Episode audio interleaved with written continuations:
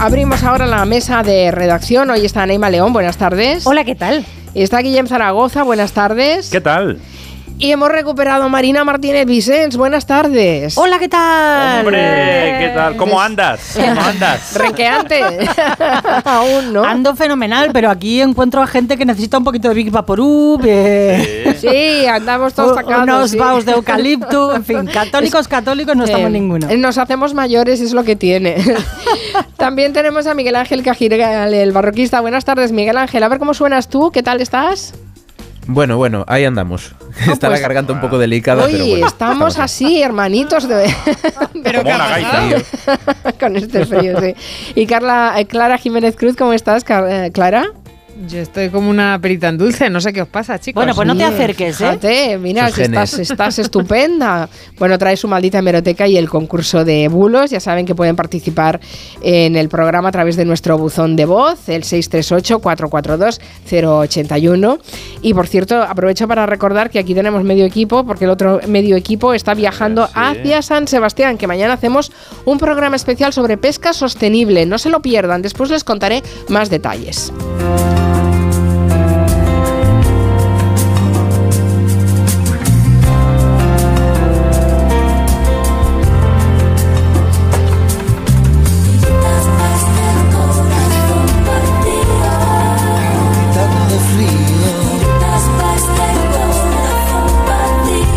Que la cantes, ¿eh, Marina?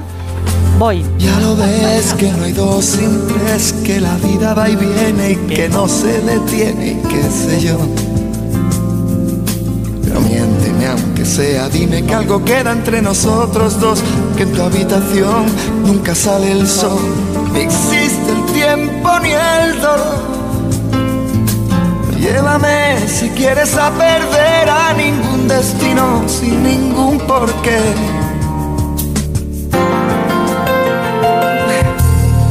Sé, mi corazón que no ve es corazón que no ¿La habéis cantado en algún karaoke esta canción? No, y en el coche. ¿En el Tengo coche a mis sí? padres fritos, años 90, finales de los 90, que íbamos y veníamos por España. Y tú cantando Con un cassette Partido. de Alejandro Sanz que le dimos la vuelta 500.000 veces. Es que hoy cumpleaños. Aquí todo el mundo hablando de Brad Pitt, pero es que cumple 55 años Alejandro Sanz también. Oye, pues ah, por ahí le anda. Brad Pitt tiene 60. ¿Quién me va a Sí, hombre. Emociones? Cumpleaños gente buena hoy, ¿no? Lo niego todo, lo de. Brad Pitt. Lo mejor de, la, de cada casa hoy. ¿Quién me va a curar el corazón partido? ¿Quién llenará de primaveras este enero? Y bajará a la luna para que juguemos. Dime si tú te vas, dime cariño. Hay que poner algún éxito de Carmen Juan, que cumpleaños hoy también, ¿no? Pero son un grupo, ¿no? Son un dúo Carmen y, Y Juan. Juan, como decía Chenoa. Solo gente guapa cumple hoy. Qué bonito, Sí, no, no te está puede mal, cantar ¿eh? el cumpleaños feliz Alejandro Sanz. Oye, que, que es verdad, ¿eh? Alejandro Sanz, 55, Brad Pitt, 60. Ya nos hemos hartado de ver lo, lo- lo bien que está a los 60, como si eso fuera un mérito. Estamos muy y bien. Carmen Juan 25. Y Keith Richards, que cumple 80. Sí, él, él los aparenta, ¿eh? ¿Y, y quién más sabía? Cristina Aguilera, cumpleaños Steven también. Spielberg, También Steven también. Spielberg, es verdad. También Es que se conserva en formol. Spielberg. De la En ámbar, en ¿Qué ámbar. ámbar. conjunción planetaria es esta, por favor? El día que yo nací, grandes estrellas había. ¿Para qué me curaste cuando estaba herido? Si hoy me dejas de nuevo el corazón partido. ¿Quién me va a entregar sus emociones? ¿Quién me va a pedir que nunca la abandone? ¿Quién me tapará esta noche si hace frío?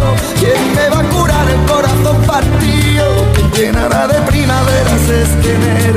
Y bajará la luna para que juguemos. Dime si tú te vas, dime cariño mío. ¿Quién me va a curar el corazón partido? Hoy están las redes llenas de memes con Brad Pitt, 60 años, yo con 46 y una, una piltrafa humana. Sí, sí.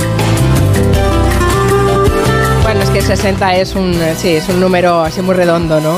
Aparenta 59 Brad Pitt, ¿eh? por Sí, sí, eso. sí. O 58. No se le puede llamar sexagenario, aunque lo sea. Esta canción es preciosa, ¿eh? La habéis interrumpido Muy mucho, pero bonita, es preciosa perdón. esta canción. Yo es que llevaba tres semanas sin interrumpir canciones, Claro. lo llevo todo dentro. Las incontinentes, sí, sí. Bueno, se mantuvo durante más de 70 semanas, 70 semanas en las listas de éxito de, de países como España, México, Argentina. En fin, ha tenido millones de versiones y mm, valía la pena recuperarla para a felicitar a Alejandro Sanz por un cumpleaños 55, que no es fecha redonda, pero es terminación de lotería de Navidad.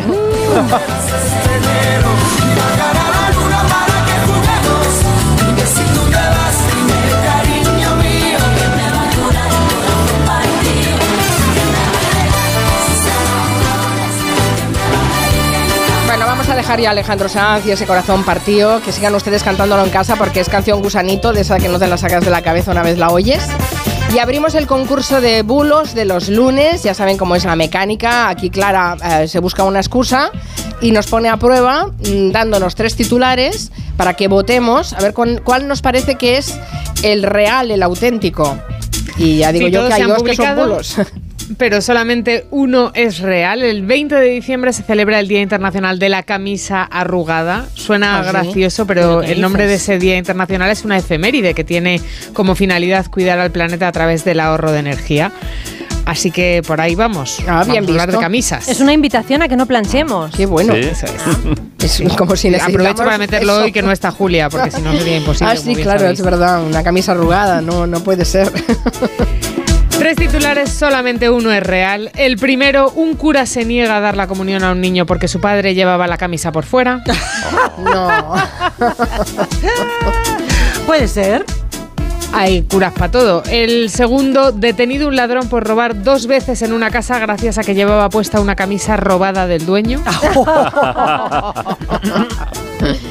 Qué despiste. Y la tercera, llama al servicio de atención de Tinder porque no sabía qué camisa ponerse en su primera cita. Oh, Esta, esta, esta, esta. Esta. Va a ser esta. A ver, no es la que nos guste, es ¿Ah, la no? que pensemos que es cierta. Pero esta me gusta. Esta, esta, esta. En Tinder hay cosas muy extrañas, tengo entendido. Sí, alguien te lo ha contado, ¿verdad? Me lo han dicho, te puedo asegurar que me lo han contado. Bueno, ya pueden ir votando, que tenemos abierta la encuesta. Por cierto, ¿sabéis que hoy Miguel Ángel eh, Cajigal, eh, va a hablarnos de Napoleón? Oh. Por favor, Eh. me apetece muchísimo. Sí, se terror, ha, terror. sí, se ha estrenado la peli, bueno, ya lo saben, hace un mes, ¿no? Que está estrenada. ¿Te ha gustado la peli? A mí me ha gustado bastante, pero bueno, hay que insistir siempre en que es ficción, ficción histórica. Hablamos de eso, ¿no? Hoy. ¿Qué pasa con la ficción histórica? ¿Por qué nos ponemos tan de los nervios con, con los errores? Con eso no fue así. Bueno, pues en una película casi nada fue así realmente, por muy histórica que sea. Y el caso de Napoleón es una película chula, tiene cosas bonitas. A mí hay cosas que me han gustado, pero se inventan un montón de cosas, claro. Ya, pero bueno, hay, hay margen, ¿no? Quiero decir que hay cosas que te las puedes inventar y no pasa nada porque van a beneficio de la ficción y otras que dices, no, hombre, no, eso no, eso no. no, digo yo. Sobre todo si te saca de la historia. Aquí la polémica evidentemente ha empezado en Francia. Sabemos que Napoleón es un personaje muy delicado porque es un personaje fundamental para la historia de Francia y al mismo tiempo un personaje que es casi el malo oficial de la contemporaneidad en Europa. Entonces en Francia ha habido historiadores que han dicho que Ridley Scott ha escupido en la cara del pueblo francés, que han representado... Es verdad que Napoleón sale como un personaje un poco especial. Es un poco muy rarito. burdo el dibujo del personaje, ¿eh? Eh, Sí, es bastito, es muy, es muy, es muy Joaquín Phoenix, que le gusta mucho hacer Sí. este tipo de pe- personajes. Es el Joker con y muy poco sombrero Napoleón. raro. Sí. Sí, va un poco por ahí, va un poco por ahí, sí. Mejor sinopsis imposible, ¿eh? también te digo.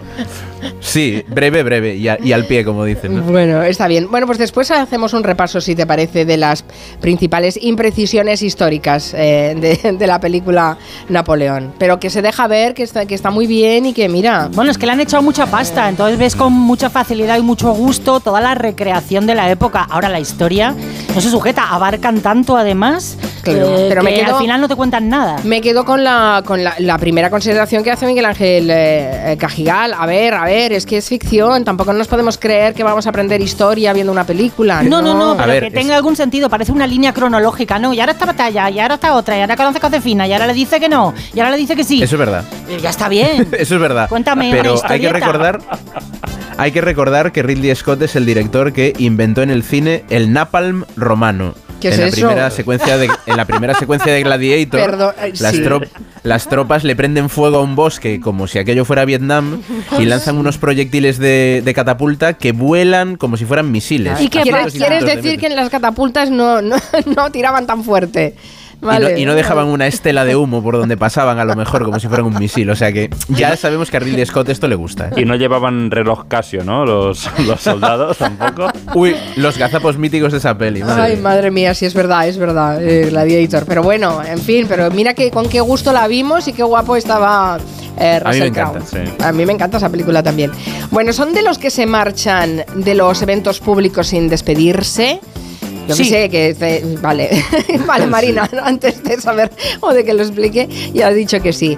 Eh, tenemos una buena noticia si son de los que se van a la francesa o a la sueca, ¿no? ¿Cómo es? ¿A la francesa Sí. o a la sueca? A la española no. A la, española no, francesa, a la a la francesa, A la ¿verdad? francesa. Sí, hacerse el sueco es otra cosa. Y la buena noticia es. Bueno, que hay un estudio que dice que las personas que se marchan sin despedirse ganan dos días al año. Lo contamos, Oh. lo publica la Universidad Australiana de New South Wales. Dice que durante el año tenemos unos 100 eventos sociales, abro paréntesis, me parecen muchísimos, eh, entre copeos, pica-picas, cenas, comidas, cumpleaños, bodas, bautizos, encuentros informales, y en cada uno de ellos tardamos casi 30 minutos en despedirnos de todo el mundo. Total, si optamos por no despedirnos de nadie, vamos arañando todos esos minutos y sumados nos dan como resultado esos dos días en total. A ver, es verdad que quedas fatal marchándote de los sitios sin despedirte, pero... No. Bueno, bueno, bueno, vamos a contarlo. Pero a veces casi es mejor eso que decir adiós a todos, sobre todo si es un evento multitudinario, en una casa familiar, con mucha prole, y te toca despedirlos uno a uno. ¡Eh, niños! ¡Vamos! Tiffany, Heather, Cody, Dylan, Dermot, Jordan, Taylor, Brittany, Weasley, Rumor. Bueno, también hay veces en las que es el anfitrión el que quiere que los invitados se vayan yendo, pero hay otras en los que es el invitado el que no sabe cómo escapar y poco a poco coges el abrigo, te desplazas al rellano, abres la puerta, ves que los anfitriones van sacando temas, miras el reloj, te desesperas y ya sabéis el porqué. Porque que te vas y te vas y te vas y te vas y te vas y te vas no te has ido. Y así dos días al año despidiéndote.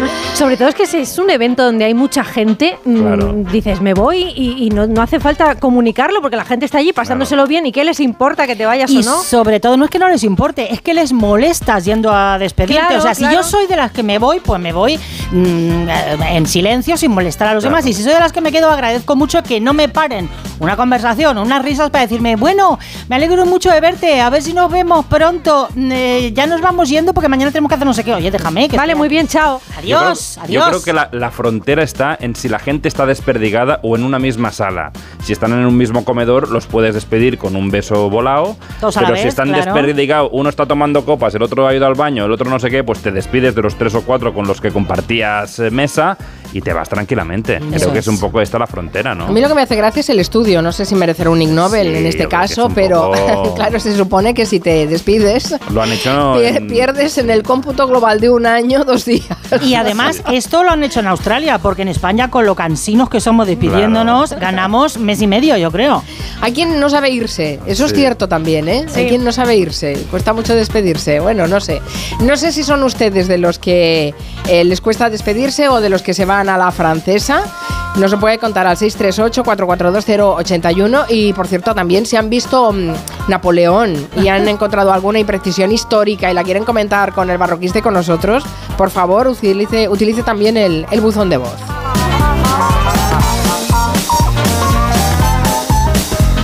Estamos siguiendo muy de cerca la problemática que tienen los bomberos gallegos, que ya saben que han acampado en la plaza del Obradoiro hasta que se arreglen sus problemas, que son much- muchos. Eh, falta de personal, inestabilidad laboral y los salarios peores que sus compañeros del resto del país. ¿Los has visto, barroquista, por allí? Porque He lleva... pasado por allí, sí, sí, sí, allí están, sí, Bueno, efectivamente. pues son los bomberos comarcales, que es un servicio además que estaba privatizado y que ahora ha pasado a depender de la administración. Sin embargo, no han mejorado sus condiciones en absoluto, ¿no? Y lo que le piden es eso, que a las administraciones, que son las cuatro diputaciones de las cuatro provincias y la Junta, que se sienten a hablar con ellos para que les cuenten eh, lo que están sufriendo, ¿no? Hasta que eso pase y después de ya haberse manifestado, declarado en huelga desde el 15 de junio, mm, se han desnudado, han ido todos juntos a Santiago con la solidaridad de bomberos de toda España. Bueno, pues después de todo, ahora lo que hacen son guardias en el Obradoiro, están de día y de noche. De día le cuentan a la gente cuál es su situación y de noche pues eh, mantienen ahí el campamento. ¿no? Nos dice José Luis Pareja, que es uno de los portavoces del Comité de Huelva, que se sienten muy, muy arropados por la ciudadanía, que todo el mundo está comprendiendo muy bien su situación cuando se la cuentan, porque se les acercan para saber qué están reclamando. ¿no? Y básicamente son tres cosas. que se haga una valoración del puesto teniendo en cuenta las condiciones de trabajo y se retribuya en función a esa valoración, que se equiparen las condiciones de trabajo en las cuatro provincias tal y como exige la ley de emergencias y sobre todo que esa carencia de personal que arrastramos de las empresas privadas sea atendida de modo que permita aumentar las plantillas hasta un punto que garantice la seguridad mínima en emergencia. No puede ser que haya una emergencia y tenga que ir un, un efectivo sin pareja o que no haya el número suficiente para garantizar la seguridad de aquellos a los que van a salvar, ¿no? Así que, como creen que es absolutamente justo lo que piden, aguantan en el obradoiro por duro que sea, por frío que haya, por bolingas que salen de cenas de empresa que vayan a hacer por ahí un poquito el gamba. Hombre, de- debe hacer frío ahora, ¿no? Sí, sí, dice que tienen la suerte de que no está lloviendo, que hay anticiclón, pero que hace mucho frío por la noche, luego pasan las barredoras, las mangueras, y además no les han autorizado a tener tiendas de campaña, así que están durmiendo al, al Al raso. raso. Pero claro, eh, la causa lo merece, ¿no? Ellos que reclaman ese puesto fijo, como en el resto del país, un número suficiente de, de efectivos, y que el sueldo tenga en cuenta la peligrosidad, la disponibilidad y la exigencia física. En nuestro caso, eso no se tiene en cuenta y hace que nuestro salario, por ejemplo, el mío, que soy jefe de dotación, esté muy por debajo de un auxiliar administrativo. No puede ser que pretendan catalogar nuestro esfuerzo físico en un baremo de entre 0 y 10 y, y lo cataloguen como 3. Cuando a lo mejor a alguien que no se mueve de su silla le dan una catalogación de 4 o de 5, ¿no? De momento nadie les ha dicho nada de forma oficial, no les han dicho que los vayan a recibir, pero les hacen llegar la posibilidad de recibirlos el miércoles y están esperando a que alguien les confirme que eso vaya a suceder. Mientras tanto, también se quieren reunir con los candidatos a la presidencia de la Junta, de momento lo han hecho con el socialista Gómez Besteiro y esperan hacerlo con los demás. Clama Bueno. al cielo lo de estos hombres, ¿eh? Sí, sí. Como el año que viene habrá, habrá elecciones, Eso es. se está barajando una cifra, una fecha próxima. No, no, no creo que sea muy mediados el, el 24, será a principios ¿no? del Sí. 24. Pero bueno, todavía no hay, no hay fecha, pero sí, sí, ya se, está, ya se está barajando esa convocatoria electoral. Vamos a la maldita hemeroteca, porque este fin de semana el Partido Popular y Vox han ido hasta Pamplona para manifestarse por el pacto del PSOE con EH Bildu, que ya saben que han hecho, van a presentar el día 28 una moción de censura para ah, quitar la alcaldía a UPN.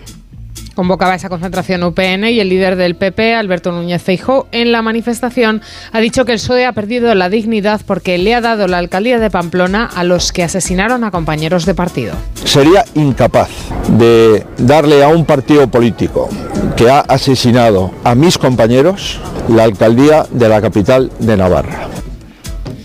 Al PP no le gusta ahora que H. Bildu sea un partido que participe en los procesos democráticos. La verdad es que eh, no es la primera vez que se manifiestan de esta manera en contra de cualquier pacto o negociación con EH Bildu.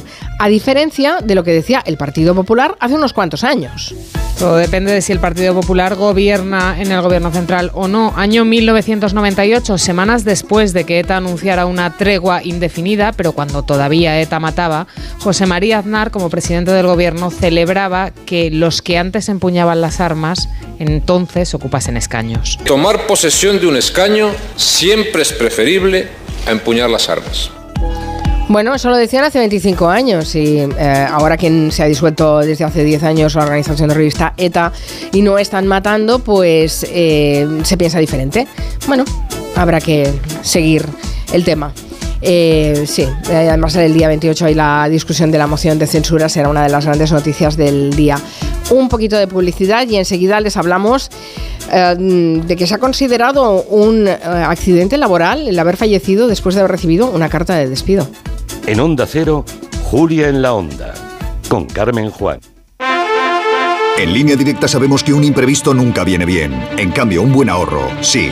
Por eso este diciembre ofrecemos el mes de puertas abiertas de línea directa. Te bajamos hasta un 25% el precio de tu seguro de coche. Sí, sí, hasta un 25%. No te quedes fuera y cámbiate antes de que sea demasiado tarde. Ven directo a lineadirecta.com o llama al 917-700-700. El valor de ser directo. ¿Notas pitidos al dormir? Duerme sin ruidos con Sonofin Noche. Sonofin Noche con Jingo Biloba que contribuye a una buena audición y melatonina para conciliar el sueño. Sonofin Noche de Pharma OTC. Una serie original de A3 Player. ¿Se acuerdan de la película esta de Vestida de Azul? Es que eso hace tanto tiempo. Después de Veneno. Sé que hay una historia ahí. Vuelve el fenómeno internacional. Tú estás dando voz a mucha gente que nunca la tuvo, cariño. Vestidas de Azul. Una continuación de Veneno. Ya disponible solo en A3 Player. Con motivo del estreno de Vestidas de Azul. Ella es la Veneno. Disfruta gratis de Veneno. Durante tiempo limitado. Solo en A3 Player. ¿Tu hijo saca malas notas? ¿Se despista con facilidad? Prueba con The Memory Studio. The Memory contiene vitamina B5 que contribuye al rendimiento intelectual normal. Para exámenes, The Memory Studio, de Pharma OTC. Si juegas a la lotería estas navidades, no olvides asegurar tu premio en la guinda, la app de lotería que te ofrece el único seguro del mundo que te devuelve los impuestos del premio para que te lo lleves enterito. Solo para premios superiores a 40.000 euros. Juega con responsabilidad, mayores de 18 años, seguro ofrecido por Beco 1987. Más información en laguinda.app. En CEPSA todos nuestros clientes son de 10. Por eso seas particular o profesional, tenemos una promo de 10 para ti. Únete a CEPSA Go o a esta resa en CEPSA y te damos 10 euros de regalo de bienvenida. Y si ya eres cliente, ahorras 10 céntimos por litro en tus repostajes. Ven a CEPSA y llévate ya tus 10 euros. Consulta condiciones en CEPSA.es. Esta Navidad vive la magia, vive la bañeza, descubre la iluminada, sumérgete en sus calles, en sus comercios, vibra con su ruta modernista, degusta su deliciosa gastronomía. La Bañeza, una perla escondida al sur de la provincia de León. Vive la magia. Su alarma de Securitas Direct ha sido desconectada. Anda, si te has puesto alarma. ¿Qué tal? Muy contenta. Lo mejor es que la puedes conectar cuando estás con los niños durmiendo en casa. Y eso da muchísima tranquilidad. Si llego a saber antes lo que cuesta, me la hubiera puesto según me mudé. Protege tu hogar frente a robos y ocupaciones con la alarma de Securitas Direct. Llama ahora al 900-272-272. Hoy en ahorrar es fácil con Iberdrola. ¿Cuánto se ahorra con placas solares? Hasta un 70% en la factura. O dicho de otra manera, en un año podrías comprarte una bicicleta nueva. En Iberdrola queremos que entiendas al 100% la eficiencia y el ahorro. Y que además puedas disfrutarlos. Pásate al autoconsumo con Smart Solar y empieza a ahorrar. Infórmate en iberdrola.es. Iberdrola, empresa colaboradora con el programa Universo Mujer. Ya les he contado que mañana tenemos un programa especial desde eh, San Sebastián, en- desde la Casa del Pescador de la Cofradía Itzasechea de Donosti, porque vamos a hacer un programa especial sobre pesca sostenible. Ahí estarán Guillem, ahí estará Clara Jiménez Cruz, ahí estará Marina Martínez Vicens, se sumará Roger de Gracia. Bueno, y muchas más cosas y muchos más contenidos que les iré contando a lo largo del programa. Les decía que en 2018 un trabajador sufrió un infarto después de abrir una carta de despido. Ahora la justicia acaba de dictaminar que su fallecimiento fue un accidente laboral. Era un camarero, tenía 53 años y estaba en su casa de baja por un accidente que había sufrido en el trabajo cuando recibió ese burofax con la carta de despido. Hay una cuestión, un nexo temporal, que es claro, a las 10 y cuarto recibe esa notificación y a las 10.30 existe un certificado de fallecimiento por parte de los servicios eh, de urgencia que acudieron a su, a, a su domicilio. Pasaron exactamente 15 minutos desde que este hombre firma la recepción del burofax hasta que se certifica la muerte. Fue fulminante. Nos lo contaba María José Mesa, secretaria general de Comisiones Obreras en Cuenca, que son quienes han llevado este caso a los tribunales. La empresa argumentaba que el fallecimiento se había producido en su casa, que el hombre no estaba trabajando y que por tanto no se podía considerar accidente laboral. Pero el juez dice ahora en la sentencia que fue la propia empresa la que introdujo cuestiones laborales en casa, en el domicilio privado de este hombre, al enviarle el burofax, en vez de darle la carta de despido en el trabajo cuando se reincorporara. Y escribe el juez, es obligado concluir que el factor desencadenante de la crisis cardíaca que motivó el fallecimiento del trabajador fue uno de naturaleza eminentemente laboral, dada la magnitud de su contenido y sin que otro agente distinto pudiera ser identificado como causante del óbito. Este trabajador estaba casado, tenía dos hijos menores de edad.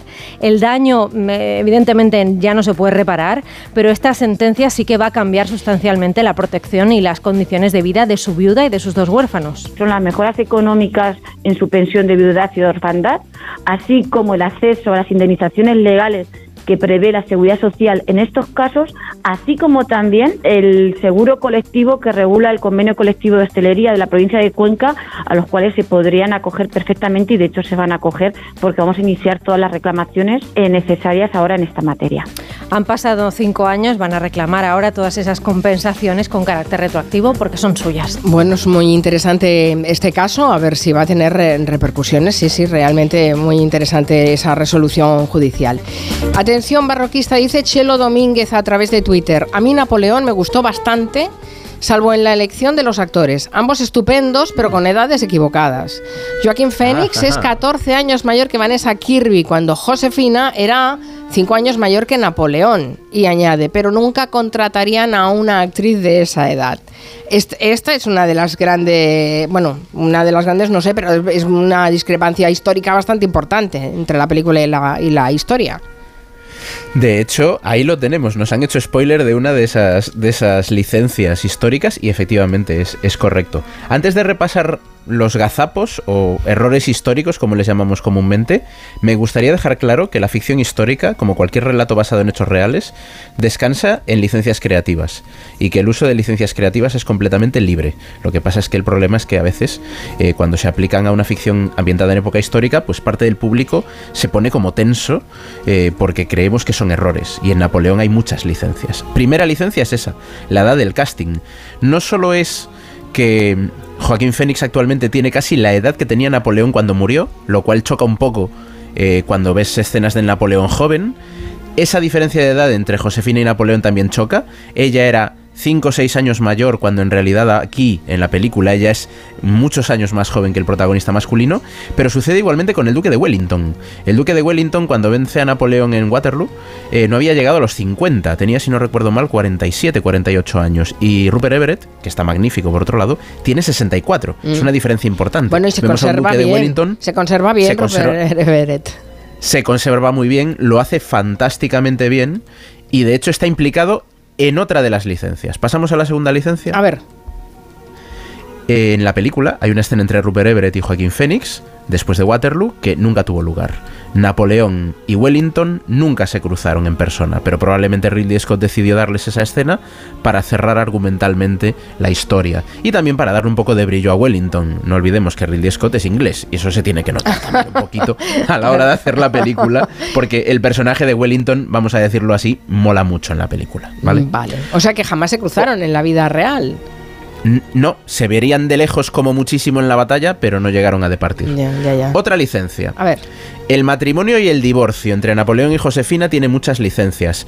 Eh, a mí me gusta mucho el personaje de Josefina en la película. Vanessa Kirby está fantástica. Es lo mejor. Pero a, a mí, a mí me gusta muchísimo, me parece lo mejor, estoy contigo, Marina. Pero casi todo lo que cuentan de ella es, es mentira, o sea, es, es inventado, porque no sabemos tanto de ella. Ella en la película acep- acepta con cierto estoicismo el divorcio, incluso llega ella a proponerlo o a mencionarlo. En la vida real ella ni lo mencionó, peleó muy duramente para no dejar de ser emperatriz de Francia. También en la película se sugiere un trato violento de Napoleón hacia Josefina o una especie de relación tóxica. No existe ningún documento, ni indicio, ni nada que lo demuestre. Pudo ser. Es que le mete un guantazo. completamente imaginado. Le mete un guantazo, efectivamente, que queda mucho a la actualidad actual eh, de, de la narrativa. No va mal desde el punto de vista narrativo, pero esto no es histórico. Esto simplemente es algo que se ha extrapolado. Claro, lo que que pasa es- no es- que en, es- en este caso el, el personaje de Napoleón sí que ha sido muy documentado, pero el de Josefina muy poco. Realmente tienes razón, se sabe muy poco de ella, aunque debió ser una mujer espectacular y de, y de armas tomar, ¿no? Pero sí Claro, se sabe mucho menos, así que ahí inventan. Y al final la película es una película de la intimidad conyugal de los emperadores, el emperador y la emperatriz. Así que ahí tienen que inventar forzosamente muchísimo. Ahora, en ese aspecto, en el de la intimidad conyugal, eh, comprendo, si yo fuera francesa también me, me hubiera indignado un poco, porque eh, lo presentan mm, eh, practicando el coito como si fuera un conejo. Quiero decir, es un ser absolutamente mm, a- atroz, eh, que no tiene la menor delicadeza. Yo no creo que hayan. O sea, parece un- que hay un poco de mala leche al dibujar un personaje así de tosco, incluso en su dormitorio, ¿no? Sí, bueno. Yo creo, que, yo creo que al actor le gusta ese rollo, ¿eh? Yo creo que es Joaquín Fénix en estado puro. Ya, pero alguien le debería decir, Joaquín, tranquilo, en el Joker de acuerdo, pero eh, Eh, bueno, afirmar para esto- eso está Ridley Scott, ¿no? Para Claro, claro, Ridley, dile algo. Lo que pasa algo. es que Dirige, director, dirige. estoy pensando Bueno, que si ¿sabéis está qué le David ha Martos dicho? escuchándote, Marina, mañana, mañana tendréis un buen, una buena sobremesa. Bueno, no es nada amigo de, de Napoleón David Martos, ¿eh? Ah, ¿no? es un Vale, gran vale. defensor de la peli. Vale, vale. Eh, ¿Decías, eh, Miguel Ángel? Digo, ¿sabéis que Ridley Scott dijo que los historiadores no tenemos nada que decir porque no estábamos allí? Ah. O sea que también él, Gran también él se ha buscado un poquito la simpatía del gremio. ¿eh? Que decirlo. Pero, eh, o sea, hay, hay un margen aquí que siempre es como complicado, ese balance entre ¿esto es arte o es historia? ¿Y, y cómo lo balanceas eso, no? A ver, que, es que se invente lo que quiera, a mí eso no me importa, pero me parece que la naturaleza del personaje está pervertida. Eso es lo que... Fijaos, Perdón, sí, sí. Fijaos que la siguiente licencia que tenía yo aquí anotada es una que ya nos hemos comido de partida. ¿Quién no ha visto en su libro de historia del arte o de historia universal ¿Mm? el retrato de Napoleón a caballo cruzando los Alpes? Bueno, Sí. ese retrato de Louis David, que es fantástico, es una trola como un piano, y en la película se cree en el retrato y aparece Napoleón como un grandísimo jinete, incluso carga a caballo, cuando Napoleón no sabía montar a caballo, señores. Ah, y eso, eso se sabe, eso se sabe. que no Mon- montaba muy malamente, montaba muy malamente y por eso probablemente el retrato de Luis David en su momento ya debió tener un cierto cachondeíto en la corte cuando se cuando se vio por primera vez. Y se O sea ponía la mano en el otra pecho licencia. también, se ponía la mano en el pecho. Lo de la mano en el pecho, como sale en el retrato famoso de cónsul con la mano en el pecho, ya ha quedado para siempre. Me gusta que no abusen de eso en la película. Me- eso me parece bien, porque si no al final parece que todos hacemos de Napoleón metiéndonos así la mano en, en el cruzado de la chaqueta. Total. Y ha sido un poco cargante ya. Yo barroquista estoy viendo una serie sobre Napoleón que me está gustando mucho, en la que Isabela Rossellini hace de Josefina, mayor que... Buenís- que- buenísima. ¿La has visto? Vale. bueno, pues hay un momento que, me, que es muy curioso en el que hablan del cuadro que inmortaliza eh, cuando él es, se autoproclama emperador, ¿no? Y Mm. entonces va a hablar con el pintor y le dice, ¿por qué no has puesto a mi madre en el cuadro? Y dice el pintor, Sí. porque no estaba. Y dice Napoleón, ya, pero la, pos- para la posteridad no puede quedar que mi madre no fue, porque no la podemos Exacto. dejar como una mujer mezquina, ¿no? Y, y entonces me lo ha recordado esto de a caballo, lo que sea. Me imagino a Napoleón diciendo, corrige por aquí, esto no sé qué, ponme de tal manera. Y esas cosas han pasado en la Claro. historia. Bueno, era, un- era si debía ser un personaje importante para haber llegado donde llegó, viniendo de donde venía. Recordemos que tiene unos orígenes humildes, corsos, y llega a ser emperador de Francia. Por tanto, no debía ser un personaje realmente curioso. Pero bueno, no estábamos ahí, como no somos historiadores y no estábamos ahí para contar la verdad. Eso es. ¿Qué diría Ridley Scott? Bueno, pero es evidente majo. que, es evidente que no, no todo esto es que no aguanta una maldita hemeroteca, ¿te das cuenta, Clara? El trabajo El que vosotros hacéis para la posteridad, qué interesante. Sí, sí. Bueno, vamos a la, re- a la, a la actualidad. eh, seguiremos hablando de Napoleón porque hay más cosas que comentar, pero vámonos a- al, al fin de semana en Italia, porque ha sido, ha sido comentado la, eh, la- la intervención de Santiago Abascal en esa, en esa fiesta anual de los eh, Fratelli Italianos. Recordarán la frase que Santiago Abascal había dicho en, en una entrevista en el diario Clarín, eh, diciendo que los españoles querrán colgar a Sánchez por los pies. Bueno, después de una semana, parece que este fin de semana ha empezado a recoger un poco de carrete, ¿no? Por si acaso, para quien no lo haya escuchado, este es Abascal en una entrevista en el diario argentino Clarín durante la toma de posesión de Javier Milei el 10 de diciembre. Pedro Sánchez es un político que no tiene ningún límite moral, no es inteligencia. Eso le da una ventaja competitiva. Habrá un momento dado en que el pueblo querrá, quer- querrá colgarlo de los pies. Bueno, unas declaraciones que el PSOE condenó, que el PP condenó a medias y que Abascal eh, inmediatamente después seguía defendiendo. Lo hacían también desde su partido, como Ignacio Garriga, que salió desde el minuto uno a defenderle. En una entrevista en Telecinco, cuatro días después, el propio Abascal explicaba que era una expresión coloquial, fruto del análisis de lo que piensa la gente. Yo he utilizado una expresión coloquial que no es la expresión ni siquiera de un deseo, que es eh, un análisis del hartazgo de la gente Bueno, ahora en Italia, donde sí colgaron al dictador Mussolini por los pies, ha recogido carrete.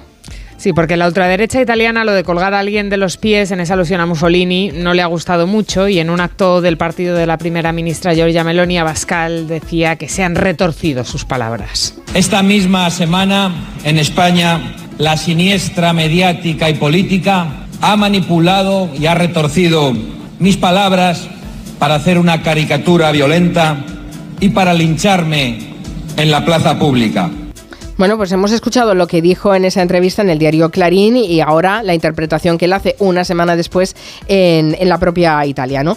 Em, que dice que le han sacado de contexto, etcétera. Bueno, la fiscalía tiene que decidir si imputa un delito de incitación al odio tras la denuncia del PSOE por estas palabras de, Abascal. Para ahí sirve el fact-checking y, y tener la maldita hemeroteca a punto. Vamos a hacer una pausa y después os leo unas cuantas cosas que nos dicen los oyentes. De 3 a 7 en Onda Cero, Julia en la Onda. ¿Te lo digo o te lo cuento? Te lo digo. No me dejas escoger el taller que yo quiera. Te lo cuento. Yo me voy a la mutua. Vente a la Mutua y además de elegir el taller que quieras, te bajamos el precio de tus seguros, sea cual sea. Llama al 91 555 5555. Te lo digo, te lo cuento. Vente a la Mutua. Condiciones en Mutua.es. Esta Navidad, nuestro equipo de campeones quiere seguir petándolo. Por eso te van a ayudar a encontrar tu dispositivo Samsung perfecto. Y es que por ser de mi Movistar tienes hasta 5 dispositivos Samsung. Smart TVs, smartphones, auriculares, con hasta un 40% de descuento para ti o para quien tú quieras. Te mereces una Navidad mejor. Infórmate en el 1004 tiendas o en movistar.es. Esta Navidad, Vision Lab te regala los cristales en monturas de todas las marcas. Elige tu montura de cualquier marca y te regalamos los cristales. Más info en visionlab.es. Onda Cero. Conseguir una sociedad inclusiva e igualitaria es avanzar sin dejar a nadie atrás. Con la convivencia y los derechos humanos no hay medias tintas. Únete al espacio por derechos en cepain.org, proyecto financiado por el Ministerio de Derechos Sociales y Agenda 2030 a cargo del Fondo Europeo, Plan de Recuperación, Transformación y Resiliencia. Nescafé Dolce Gusto. Tu coffee shop, tu coffee shop, tu coffee shop, tu coffee shop. Para Navidad, para disfrutar, para compartir, para regalar. Tu coffee shop, tu coffee shop, tu coffee shop, tu coffee shop. Nescafé Dolce Gusto. Tu coffee shop para Navidad en casa. Tu coffee shop. Sueña, porque es Navidad. Y en Gran Plaza 2 es donde tus sueños se hacen realidad. Papá Noel, Reyes Magos, cines, grandes jardines, un precioso Belén, pista de patinaje, ludoteca para los peques, mercadillo navideño y mucho más. Esta Navidad, ven y vívela en Gran Plaza 2 Majadahonda. Ciudad de moda, ciudad de ocio. ¿Sabes que puedes obtener hasta 9.000 euros al año como ayuda para el cuidado de tu familiar? En Seniors te decimos cómo. Además te asesoramos con los trámites para que puedas acceder a los cuidados y terapias a domicilio que tu familiar necesita de la manera más fácil y sin preocupaciones. Llámanos al 911 31 27 87 y te contamos cómo podemos ayudarte. En Seniors queremos cuidarte. Última oportunidad para ver School of Rock, el musical. Consigue ya tus entradas esta Navidad. Últimas funciones el 7 de enero.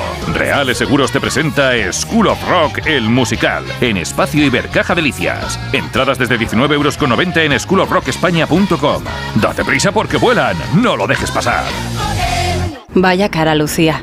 ¿Qué te pasa? Tengo un problema. Necesito a alguien que cuide de mi padre y no sé por dónde empezar. ¿Por qué no hablas con Depenker? ¿Depenqué? Depencare. Con C de cariño. Ellos se encargan de todo para que tengas el cuidador ideal. Llámales al 91 091 35 66. Papá, ¿cómo ha hecho eso? No lo sé, hijo. No lo sé. Algún día tenían que descubrir que sus padres no lo saben todo. Jorge Blas presenta Flipar, un espectáculo lleno de ilusión que dejará boquiabierta a toda la familia. Entradas ya a la venta en la web y en la taquilla del Teatro Reina Victoria. Grupos Eneas compra casas para reformar al mejor precio. Llame al 91 639 0347 o escriba a info@gruposeneas.com. En la ganadería Organic producimos la mejor carne del mundo. Hacemos cría ecológica de las razas Angus y Wayu, 100% sostenible. Nuestra carne es deliciosa y saludable, extremadamente tierna y jugosa. Va del campo a tu casa, sin intermediarios, a un precio justo. Si pruebas Organic, solo comerás Organic. Nosotros te la llevamos gratis a tu casa. Haz tu pedido en el 910-2010, 910-2010 o carneorganic.com. Organic, la mejor carne del mundo. Si eres de los que se duermen con las noticias, aquí eso de despertar interés se nos da bien. Nos acompaña Pedro Sánchez. He tratado siempre de, de cumplir con mi palabra. ¿Y por qué nos ha mentido tanto entonces, presidente? Señor Núñez Feijóo, buenos días. ¿Está usted insinuando que la dirección de correos ha tenido algún interés en que no se repartieran a tiempo los votos por correo? Pocos se atreven a preguntar lo que todos queremos saber, pero en Onda Cero contamos con más de uno. Si escuchar lo mismo de siempre te cansa, despiértate con Alsina. Más de uno con Carlos Alsina. De lunes a viernes desde las 6 y siempre que quieras en la web y en la app. Onda Cero, tu radio.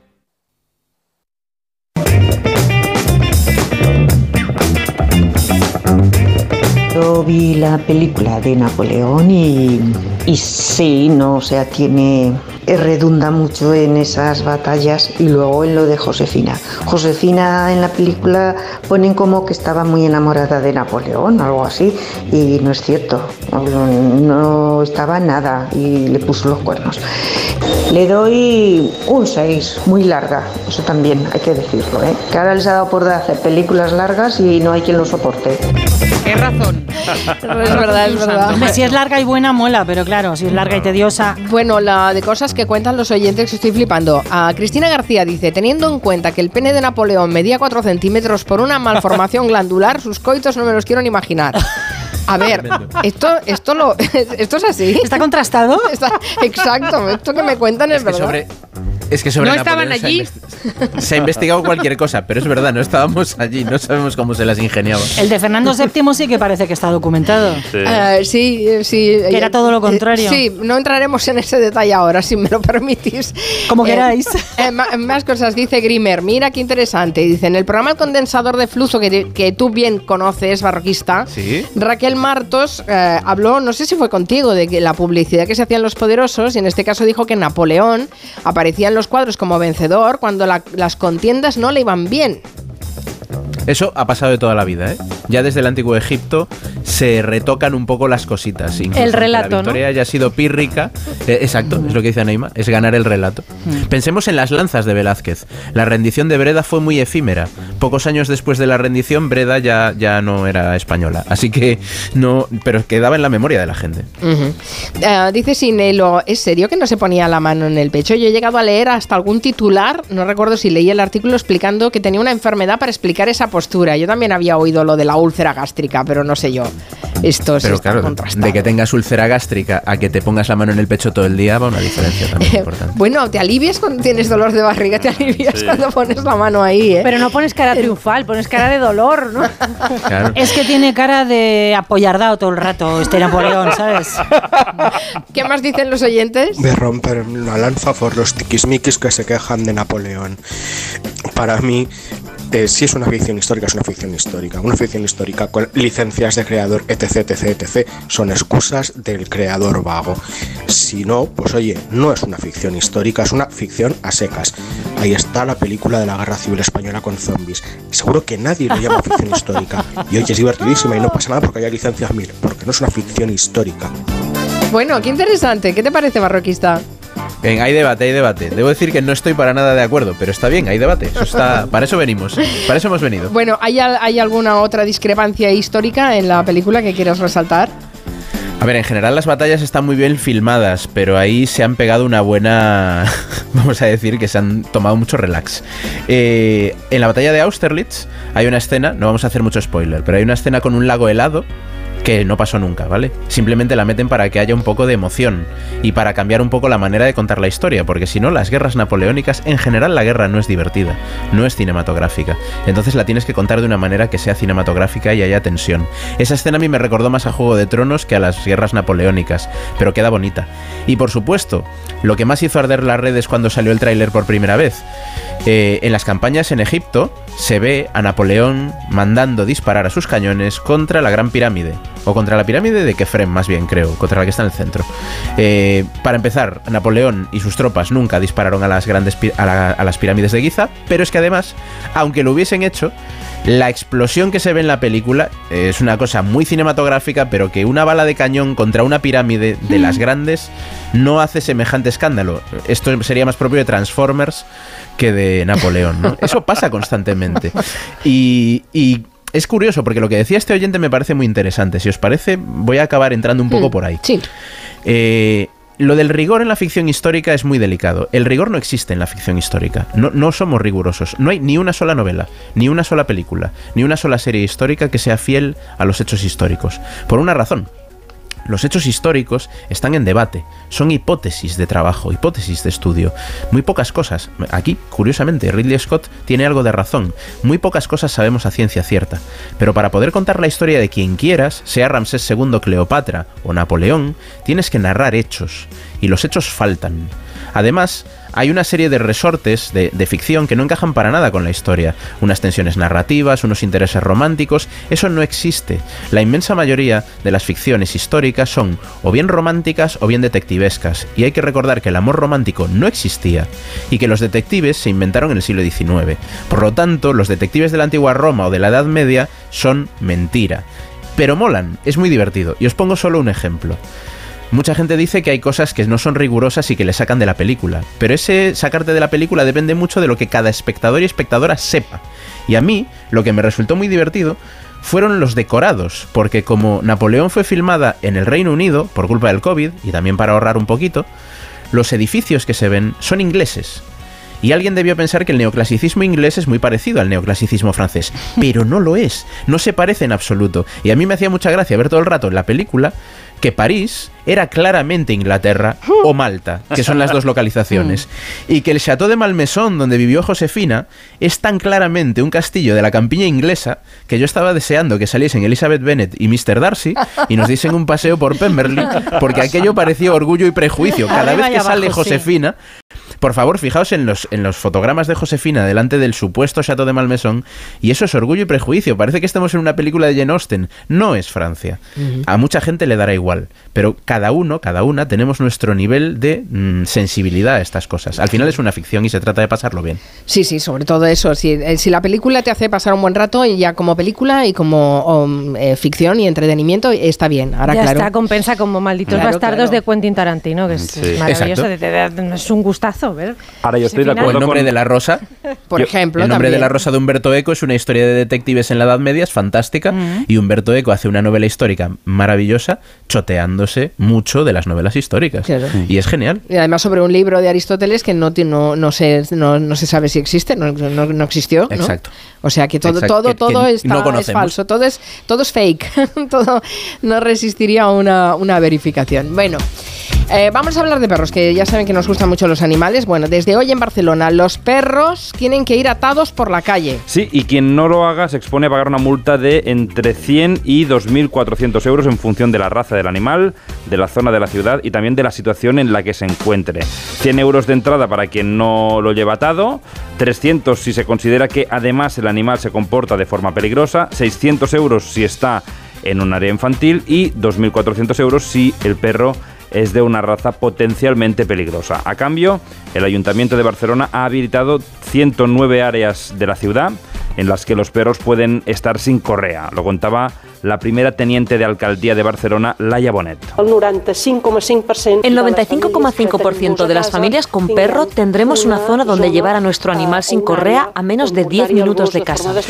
Y recordemos que en Barcelona hay más de 180.000 perros censados, más perros que niños menores de edad y que, como decía la Bonet, cada propietario de perro podrá disfrutar de una de estas zonas de uso compartido a menos de 10 minutos caminando de su domicilio. O sea, los perros atados por la ciudad de Barcelona y está bien el dato que recordemos que es una ciudad que no sé si pasa en muchas otras ciudades españolas, pero hay más perros censados sí, sí. que niños menores. en la ciudad de Barcelona, hablando de niños. Al final se ha, se ha recuperado el, el- el niño Jesús del nacimiento de San Vicente de Raspech en, en Alicante. Lo habían secuestrado y pedían un rescate, ¿no? Sí, colgaron en TikTok el vídeo de cómo robaban esa figura, la metían en el maletero de un coche y pedían el rescate. 2000 y le- se lo pedimos a la policía local de San, de San Vicente de Raspeix, porque no cuida bien al niño Jesús. Bueno, salen con capuchas, con la cara tapada, el niño Jesús La voz ahí. distorsionada, La- sí, No sí. se entiende nada, lo que piden es 2.000 euros a la policía. Era una escena más propia de Torrente.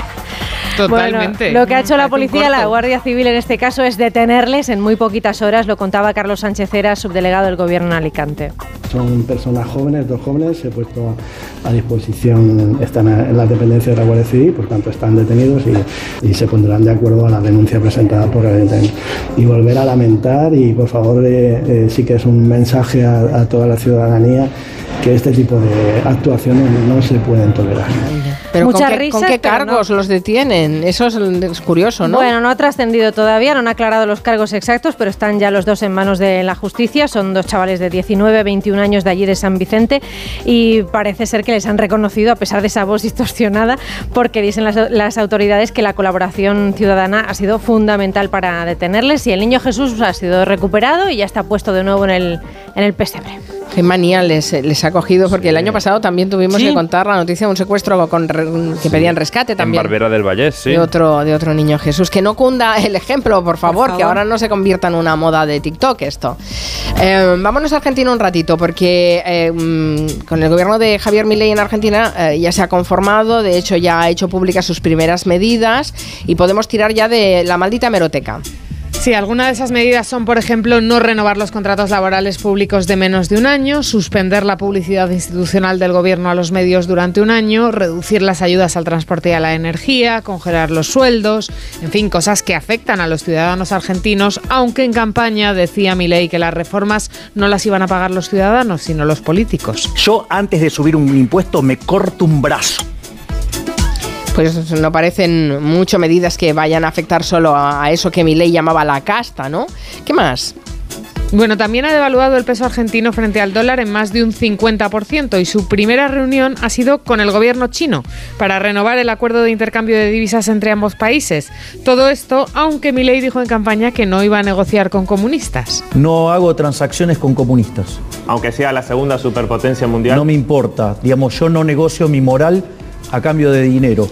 No solo lo está negociando, sino que su gobierno se ha reunido solo. ya, ya con una delegación china.